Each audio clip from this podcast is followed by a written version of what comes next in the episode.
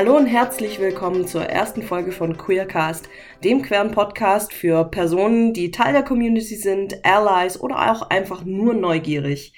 Ich bin Daniela, ich bin pansexuell, Halbasiatin und bezeichne mich manchmal als cis, aber auch an manchen Tagen als queer. Das hängt so ein bisschen vom Tag ab. So, nebendran sitzt Katharina oder Cat. Ich bin ebenfalls pansexuell, bin transsexuell, Aktivistin, im Bereich Beratung und Vorträge über Trans und Beratung und Begleitung für transsexuelle Menschen tätig beim Projekt 100% Mensch. Und das ist eine ehrenamtliche Tätigkeit, daher will ich da auch keine Werbung machen in dem Sinne und es ist auch keine bezahlte Werbung.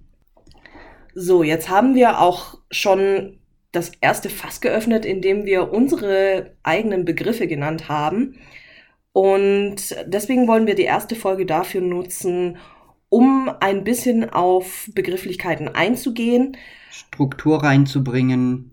Und erstmal einen groben Überblick zu bekommen. Äh, denn in der Community ist ein Akronym super üblich in diversesten Formen, aber am häufigsten begegnet dieses Akronym uns als LSBT, LSBTIQ, LGBT, manchmal auch mit einem I hinten dran.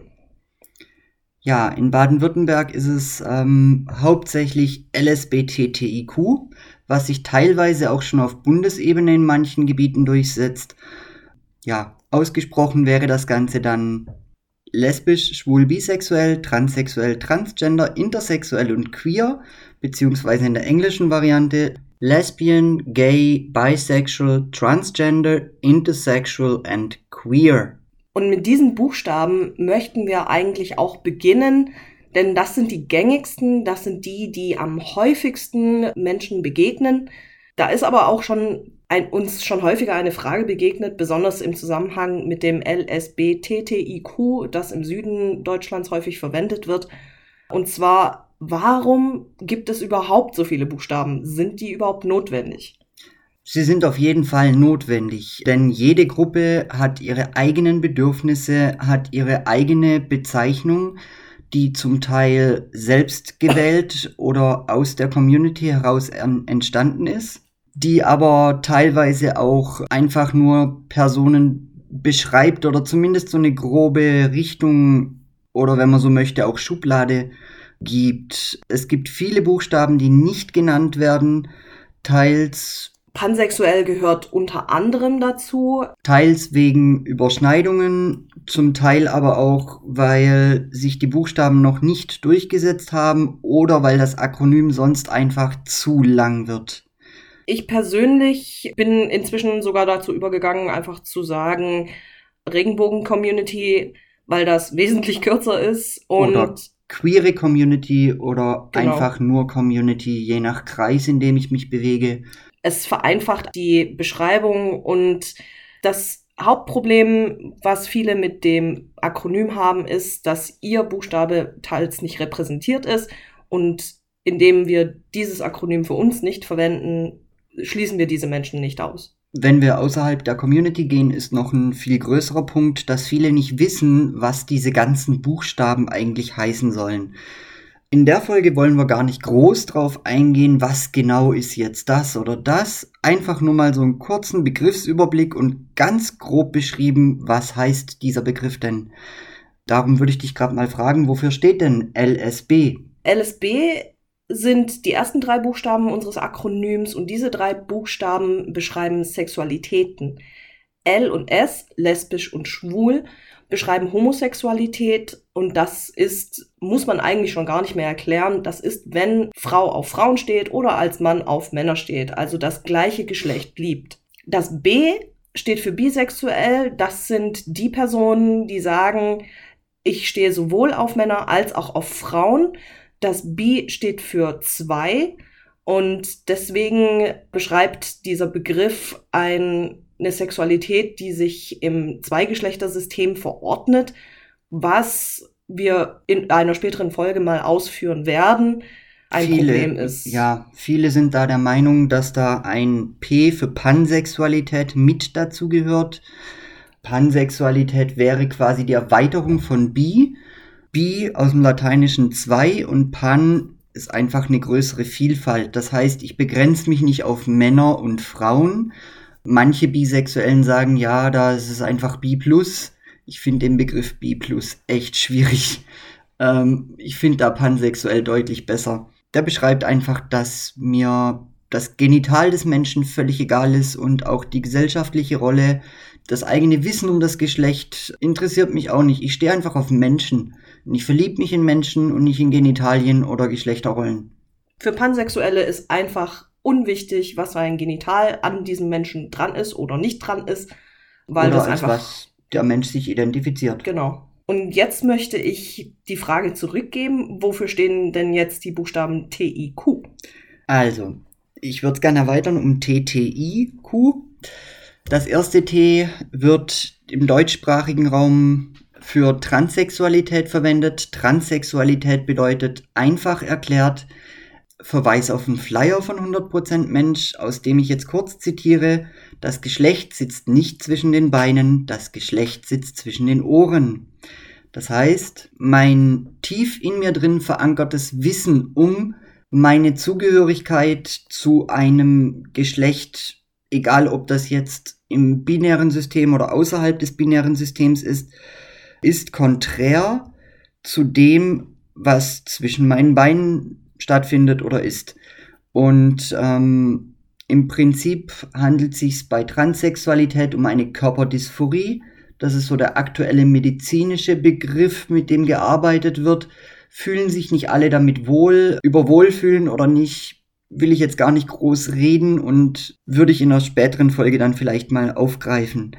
Ähm, das zweite T steht für Transgender. Im englischsprachigen Raum wird Transgender häufig auch für transsexuelle Menschen verwendet, da Gender im englischen Sprachraum nicht für das Genital steht, sondern ähm, für die Rolle und das Geschlecht allgemein, was im Deutschen eben nicht ganz zutrifft. Im Deutschen wird Gender mit dem sozialen Geschlecht assoziiert, Häufig wird in, äh, von Transsexuellen kritisiert, dass der Begriff Transgender als Überbegriff für Transsexuelle und für Transgender und Menschen, die keine Körperdysphorie haben, benutzt wird, macht unsichtbar, dass es eben nicht das gleiche ist. Ist eine Streitfrage, möchte ich jetzt nicht näher drauf eingehen.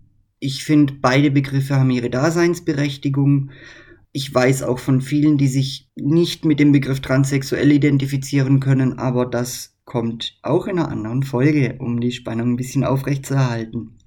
Dann kommen wir noch zu dem I. Das I steht für Intersexualität oder intersexuell. Intersexuell ist ein Begriff, der nicht aus der Community heraus entstanden ist, genauso wenig wie transsexuell, aber intergeschlechtlich und intersexuell oder nur inter sind die gängigsten Selbstbezeichnungen von Menschen, die intersexuell sind. Intersexuell ist ein genetisches Merkmal, das ähm, anhand eines Gentests herausgefunden werden kann. Es gibt 40 genetische Marker, an denen man Intersexualität festmachen kann und da nochmal jeweils mindestens 10 bis 20, wenn nicht sogar mehr Untergruppen.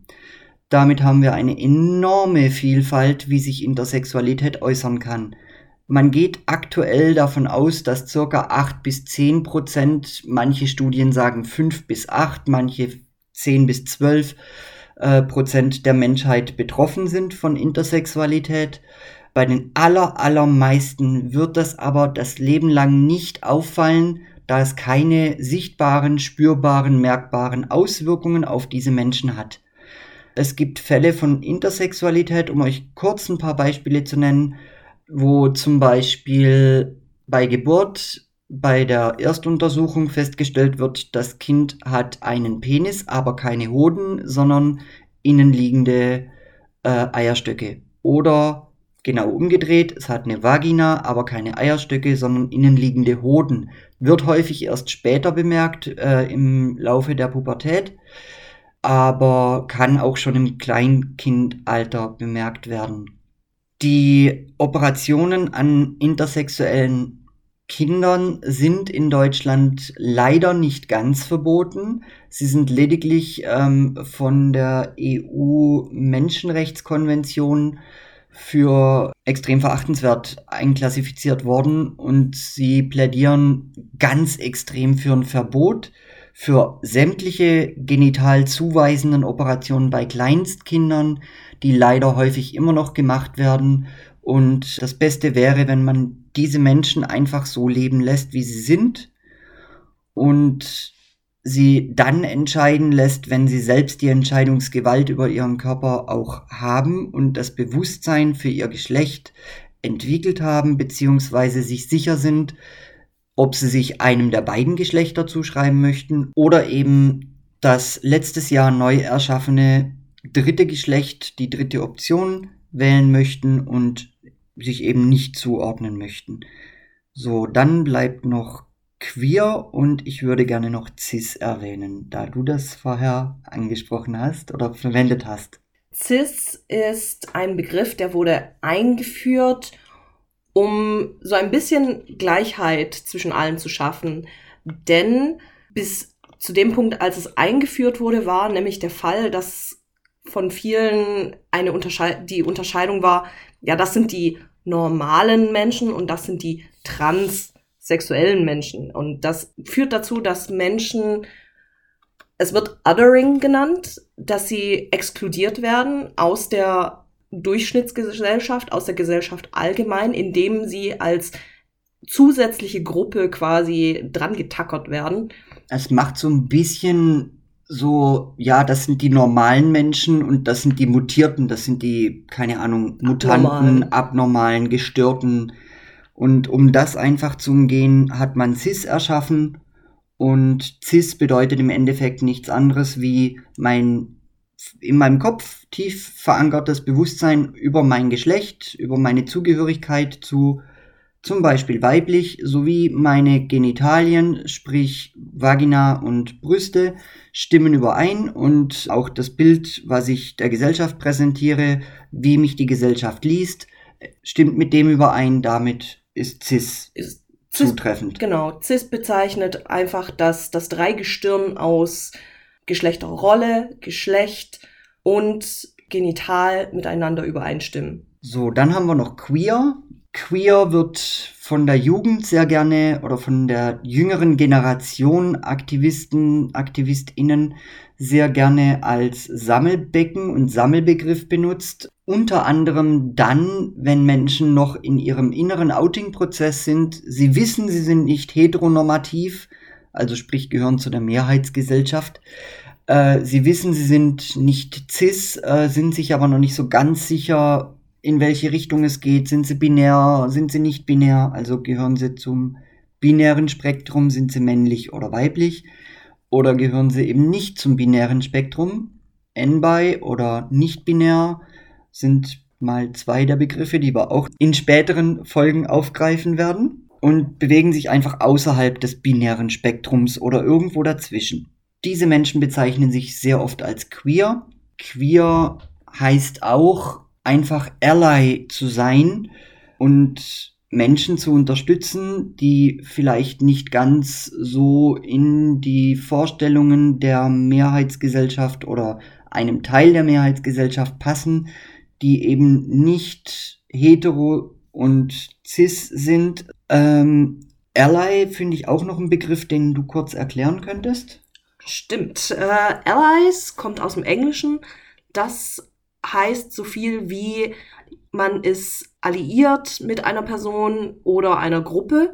Das heißt, man unterstützt diese Gruppe.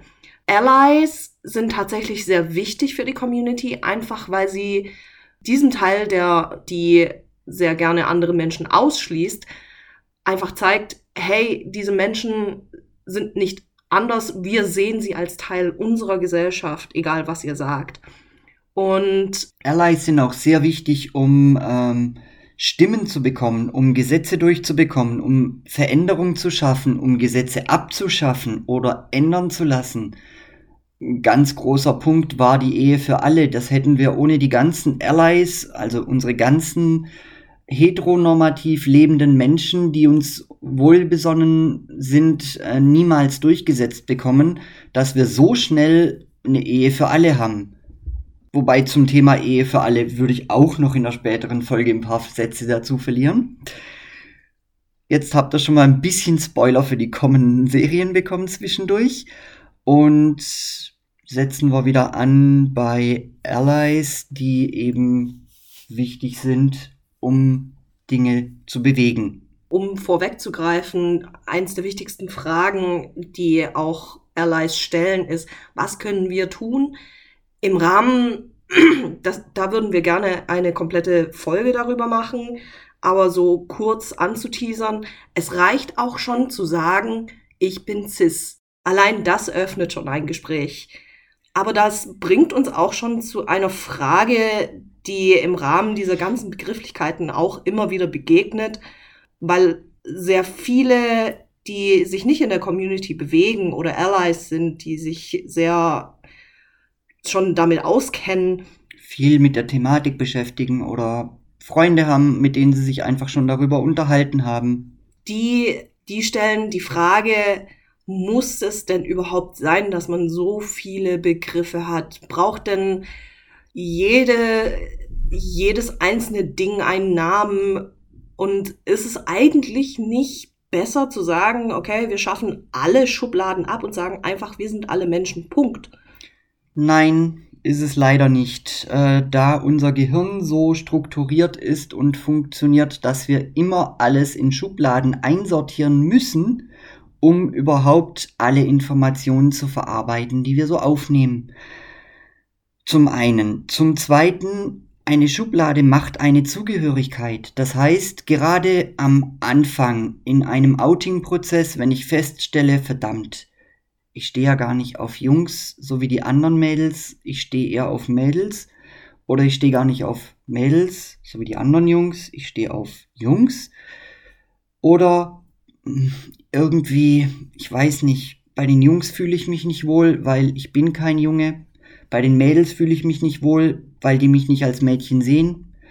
Mein Penis, den will ich eigentlich nicht. Ich will eine Vulva haben, so wie die anderen Mädchen auch. Und so langsam komme ich in das Alter, wo die Brüste anfangen sollten zu wachsen. Das tun sie bei mir aber nicht. Dann ist es gut, wenn ich eine Schublade habe, in die ich reinhüpfen kann, wo ich noch andere Menschen habe, denen das genauso geht. Man kann sich austauschen, man weiß, man ist nicht allein auf der Welt, man weiß, man ist genauso normal, weil es auch vorkommt, dass Menschen die gleichen Eigenschaften haben wie ich. Man weiß, man kämpft nicht allein auf verlassenem Posten, sondern da sind noch mehr, die haben die gleichen Probleme. Und ich kann mich austauschen.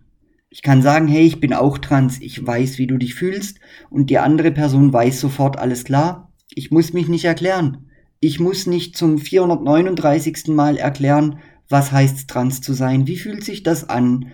Ich muss nicht zum 275. Mal erklären, wie ist es denn, wenn man als Frau auf, auf Frauen steht sondern die andere Person weiß das einfach, weil sie in der gleichen Schublade ist, gleiche Erfahrungen gemacht hat, etc. Darum sind diese Schubladen so, so wichtig für uns. Tatsächlich ist es auch so, dass diese Schubladen Menschen helfen, sich in geschützten Räumen zu bewegen, weil nicht, leider ist es aktuell so, dass man nicht immer als Person des Regenbogenspektrums sicher ist. Man kann nicht überall hinstehen und sagen, hey, ich bin queer und ich bin stolz drauf und ich stehe dazu. Es gibt dann einfach Personen, die einen angreifen, verbal als auch körperlich. Und wenn man diese Schubladen hat und sagen kann, hey, ich habe eine Bar und die ist offen für, queer, für queere Personen, dann weißt du, dass du sicher bist dort. Ja, das ist ein großes Problem für transsexuelle Menschen, da es heutzutage in den allermeisten Fällen problemlos möglich ist, dass eine homosexuelle Person mit Partner in eine nennen wir es mal, Disco geht, die nicht speziell regenbogenfreundlich ist, sondern einfach eine ganz normale Diskothek, wie jede andere auch. Ähm, kein Regenbogen, kein irgendwie spezielle Szenebar oder sowas, sondern einfach ein normaler Club. Ähm, die können da reingehen, die können Händchen halten, vielleicht sogar miteinander tanzen. In den meisten Fällen ist es auch kein größeres Problem, wenn sie sich küssen in der Öffentlichkeit. Für, die vielen, für viele transsexuelle Menschen ist es allerdings immer noch so, dass in Clubs, wo nicht eindeutig Szene-Lokale sind, community-freundliche Lokale sind, es immer noch sehr schwer ist, in Ruhe an einer Bar zu sitzen und einen Drink zu sich zu nehmen, geschweige denn, wenn ich dann angemacht werde, und zwar nicht positiv, zum Türsteher zu gehen und zu sagen, hey du, der hat mich begrapscht, dann kommen blöde Kommentare von den Türstehern und die brauchen wir in dem Moment am allerwenigsten. Und auch deshalb ist es wichtig, Schubladen zu haben und eben auch spezielle Schutzräume zu haben, um in Ruhe das zu tun, was jeder gern tut. Zu feiern, zusammenzusitzen, sich zu treffen, sich auszutauschen. Das waren jetzt ein paar Begriffe mit kleineren Ausschweifungen, die häufig benutzt werden. Das sind aber lang nicht alle. Es gibt so viel mehr Begriffe und Buchstaben, die uns im Verlauf noch auch begegnen werden. Und zu manchen möchten wir auch Interviewpartner einladen, die selbst sich als diesen Buchstaben identifizieren. Zum Beispiel werfen wir mal ein paar in den Raum, asexuell, non-binär. People of Color, die aber auch LGBTI-Eigenschaften ähm, haben oder einfach Menschen mit körperlichen Einschränkungen, die zum LGBTI-Spektrum gehören. Je nachdem, was uns sonst noch so einfällt und begegnet, äh, gerne auch Inspiration von euch. Wir haben sehr viele Themen schon vorbereitet. Ich mag nicht zu viel verraten. Ihr dürft gerne eure Themenvorschläge per Nachricht, per E-Mail oder wie auch immer ihr wollt, per Instagram an uns äh, richten und wenn ihr Fachexpertise habt, gerne auch anmerken. Vielleicht sind wir mal in eurer Nähe oder ihr kommt zu uns, weil ihr in unserer Nähe seid und wir nehmen zusammen eine Folge auf. Und ja. Wir freuen uns auf jeden Fall auf euch. In diesem Sinne verabschieden wir uns für heute. Wir wünschen euch einen schönen Sonntag und auch eine sehr angenehme Woche. Ja, was ich noch kurz ergänzen möchte, wenn ich schon E-Mail erwähne, sollte ich sie vielleicht auch sagen. Und zwar unter der E-Mail-Adresse queercast.germany at gmail.com erreicht ihr uns. Und ebenso auf dem gleichnamigen Instagram-Kanal, über Facebook und über Twitter. Dann möchte ich mich jetzt auch verabschieden und hoffe, ihr hattet Spaß und fandet es nicht allzu langweilig. Und wir sind offen für Kritik und Vorschläge, sofern es konstruktiv ist. Bis bald!